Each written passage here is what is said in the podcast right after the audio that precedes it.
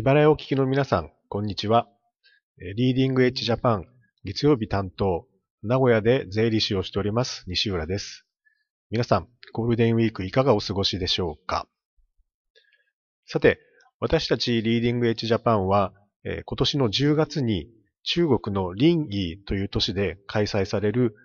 第10回臨沂国際博覧会という展示会にジャパンパビリオンを開設するっていうプロジェクトで動いているところなんですけども、ちょうど先週末、その臨沂というところで、えー、私たちが今度行っていくのは秋の博覧会なんですけども、それに先駆けて春の博覧会が開催されていましたので、それに合わせて私たちリーディングエッジジャパンメンバー6人のうち5人が現地に行っていました。えー、6人のうち5人ということで、唯一行ってなかったのは私なんですけども、ちょっと、えー、業務の都合で行けなかったんですけども、6人のうち5人が実際に現地に行きまして、で、現地の視察、あとはその会場の下見、えー、あとは現地政府との打ち合わせですとか、えー、ということで行っておりました。で、そのリーという都市なんですけども、えー、前にもお話ししたかもしれないんですけども、中国の首都である、えー、北京ですね。北京と、あとは次に大きな都市である、えー、上海。この二つの都市、えー、大きな経済圏、経済圏がありますけども、このちょうど中間にあたるところに、このリーという都市はあるんですけども、まあ言ってみれば中国の地方都市なんですよね。地方都市といっても人口は1130万人ほどいるっていう非常に大きなところなんですけども、でもまあ中国の中では地方都市です。で、この中国の地方都市って皆さんどんなイメージがありますか、まあ、北京とか上海、まあ、他のところでも発展しているところはこうビルが立ち並んでっていうイメージがあるかもしれませんけど、ともすると、あの、私たち日本人の多くは中国の地方都市というと、えー、やたら人が多くて、えー、やたらこう道が混雑していて、で、えー、空気も汚いし、え水も汚いし、ちょっとあんまり行きたくないなっていうイメージ持ってらっしゃる方結構いらっしゃるんじゃないですかね。で、実際このリーという都市なんですけども、行ってみるとそういうイメージとは本当に全く異なって、えー、このビルがたくさん立ち並んでて、ここは香港かドバイかという雰囲気のこう街並みなんですね。で、えっ、ー、と、その中では、こう街中には電気自動車が本当にたくさん走ってて、日本なんか比べ物にならないぐらい走ってて、で、街の中にはこのレンタルサイクルがこう至るところにこう置いてあったりして、で、あとは、庶民の足であるこのちっちゃな三輪タクシーがあるみたいなんですけども、それももう全部、電動化されてるっていうようなことで、日本よりも全然進んでるところがたくさんあるようなんですね。で、そして街中もこう緑が多くて、えー、水もきれいで、えー、空気もきれい。街中も本当に整ってて、えー、綺麗だっていうふうな情景らしいんですね。うん、そういったイメージっていうのは、えっ、ー、と、日本でいるとどうしてもそういう実際のところどうだっていうのがなかなかわからなくて、現地に行ってみて初めてわかるようなことってたくさんあると思うんですね。例えば、え皆さん、イスラム教の国の人たち、どんな人たちなのか、どんな国なのか、なんかイメージってありますか？多分、あの、日本人の場合だと、えー、イスラム圏っていうふうな聞くと、なんかテロが多発して非常に危ないところだ。えー、内戦があって、人々が逃げ回ってる。非常に人人々もこうお酒も全く飲まないし、えー、なんか怖いっていうイメージが多いような気がするんですよね。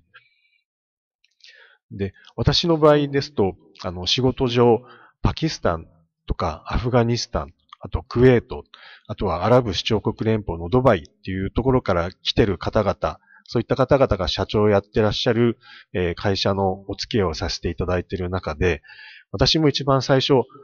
えそういう会社のがある、そういう会社があるので、ちょっとお願いしますっていうことで紹介されたときに、どうしようか自分でこう、仕事をやっていけるのかなっていうのが不安だったんですね。例えば、その、まあ、英語を喋る中で相手とこの意思の疎通ができるかとか、あとはその、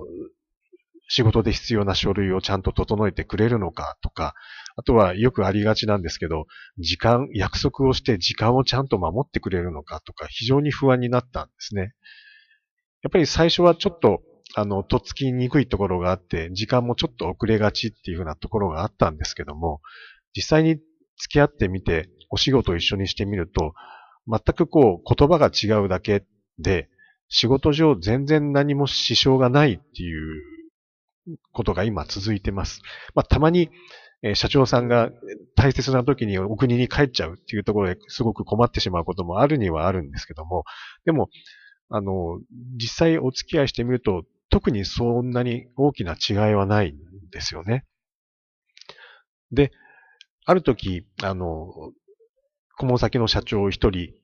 えー、決算があって、えー、決算の書類を作って、その事務所に行きました。もう夜遅い時間で、そうですね、夜の8時ぐらいに行って、えー、決算の説明をして、えー、申告書に印鑑をいただいて、まあ、夜も少し遅くなってきたんで、そろそろ帰ろうかなと思ってた時に、まあ、話を仕掛けられて、ちょっと日本のことをいろいろ教えてくれよって言われたんですね。例えば、日本の人たち、日本人はどんな神様を信じてるんだってって聞かれたんですよ。まあ宗教の話ですよね。で、自分はまあ神道の話をして、日本では例えば自然の中、それぞれのものには全部神様が宿っていて、その神様がそれぞれ調和して、その神様をこう、信仰することで、えー、私たち人たち、私たちの人々も、こう、静まった生活ができるっていうふうなことを、まあ、なんとなくそんな話をしたんですけども、そうすると、まあ、聞かれるんですよね。その神様がそんな、たくさんいて、あの、石の神様、水の神様、木の神様、そんなたくさんいる神様がそれぞれ喧嘩したりしないのか。俺たちの神様は一人しかいなくて、その神様は絶対で、その神様に、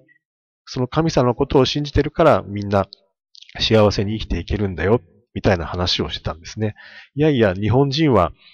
あの、神様はいろんなところにいて、その神様が調和して、その調和の中でこういう平和な生活ができてるんだよっていう話をして、っていうふうなことをやってたりすると、あ、そうなんだ。うん、お前の言ってることは、えー、理解はできる。リスペクトできるけど、あの、その考え方を受け入れられないっ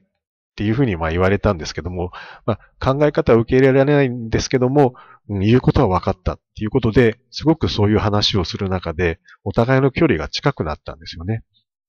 で、彼らは一旦距離が近くなると、ともすると日本人よりもこう、相手のことをこう気遣ってくれたり、本当に友達、まあ、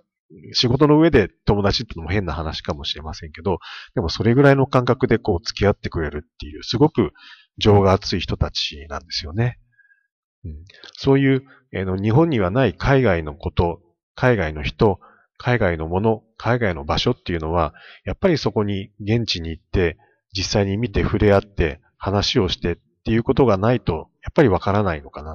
でも、実際にそうやって現地に行ってみると、またこれで理解が深まるし、えー、また課題も見えてくるし、次何をすればいいのかなっていうふうなことがどんどん見えてくると思うので、やっぱり海外に向けて何かチャレンジしようと思った時には、実際にそういう行動を具体的に起こしていって、それを積み重ねていって、どんどん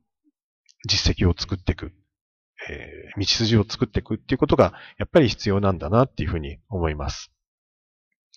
さて、リーディングエッジジャパン、えー、リーから帰ってきたメンバーが今すごく熱くなっているところなんですけども、えー、5月になってセミナーを行います。えー、どうやって個人がゼロから海外とつながることができるのかっていうふうなことについて、今回のリーのジャパンパビリンのことも含めてセミナーを行います。